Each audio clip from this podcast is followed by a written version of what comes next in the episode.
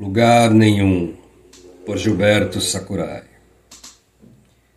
Mais uma tarde largada às traças, e mosquitos de fruta sobrevoando copinhos de café vazios, ventiladores prestes a despencarem dos tetos, bundas gordas sentadas em cadeiras de escritório de frente para a tela do computador, esperando sabe-se lá o que da vida.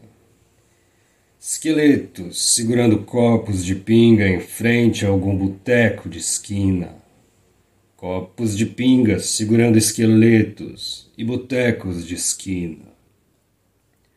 Ônibus elétricos vermelhos circulando com seus rostos tristes, resignados e de olheiras e feios, praticamente saltando para fora das janelas, vidas completamente destruídas, ou chegando lá.